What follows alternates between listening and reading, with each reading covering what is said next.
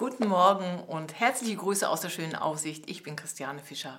So, heute habe ich euch mal mein Gebetstagebuch mitgebracht, das Gebet des Jabes. Ich bin äh, jemand, der viel gebetet hat oder viel betet und oft weiß man gar nicht, was hat man alles gebetet und Gott erhört Gebet, aber es ist einem gar nicht so bewusst. Und heute möchte ich euch einfach mal mit hineinnehmen in eine Strategie, dass ich, äh, ja, 2003 habe ich angefangen, die Gebete mal aufzuschreiben. Ich bete, ich schreibe nicht jedes Gebet auf, aber so große Dinge, so große Anliegen. Und ich möchte euch mal äh, vorlesen, was der Jabes gebetet hat. Und zwar steht das in äh, 2. Chronik 4, Vers 10.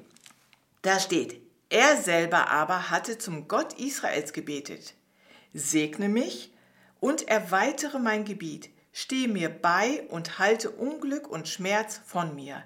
Diese Bitte hatte Gott erhört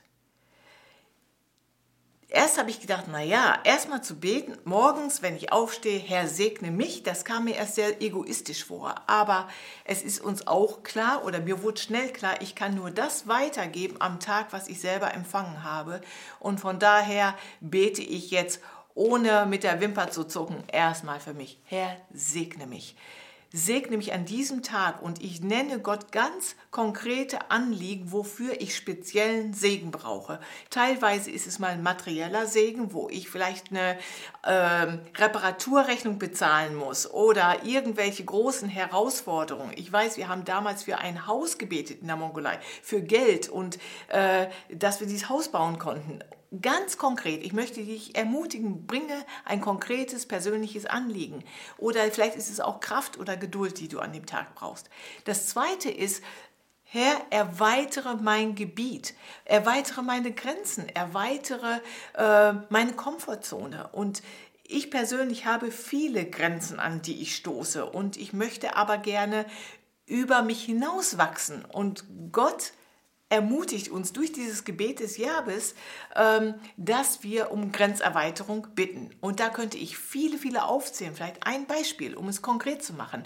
Ähm, in der Mongolei habe ich mich sehr schwer getan mit Mongolisch reden. Und dieses Buch ist voll davon, wo ich immer wieder bete, Gott erweitere mein Gebiet in Mongolisch in der mongolischen Sprache. Und äh, ja, da wurde ich vor eine Herausforderung auf einmal angestellt. Kannst du heute auf dem Land, auf der Landreise, kannst du die Kinderstunde machen? Und ich dachte, nein, wir haben hier keinen Übersetzer dabei, bis ich gemerkt habe, Moment, ich habe gebetet, Herr, erweitere mein Gebiet. Und dann habe ich das als Gebetserhörung gesehen. Ja, jetzt ist es eine Chance.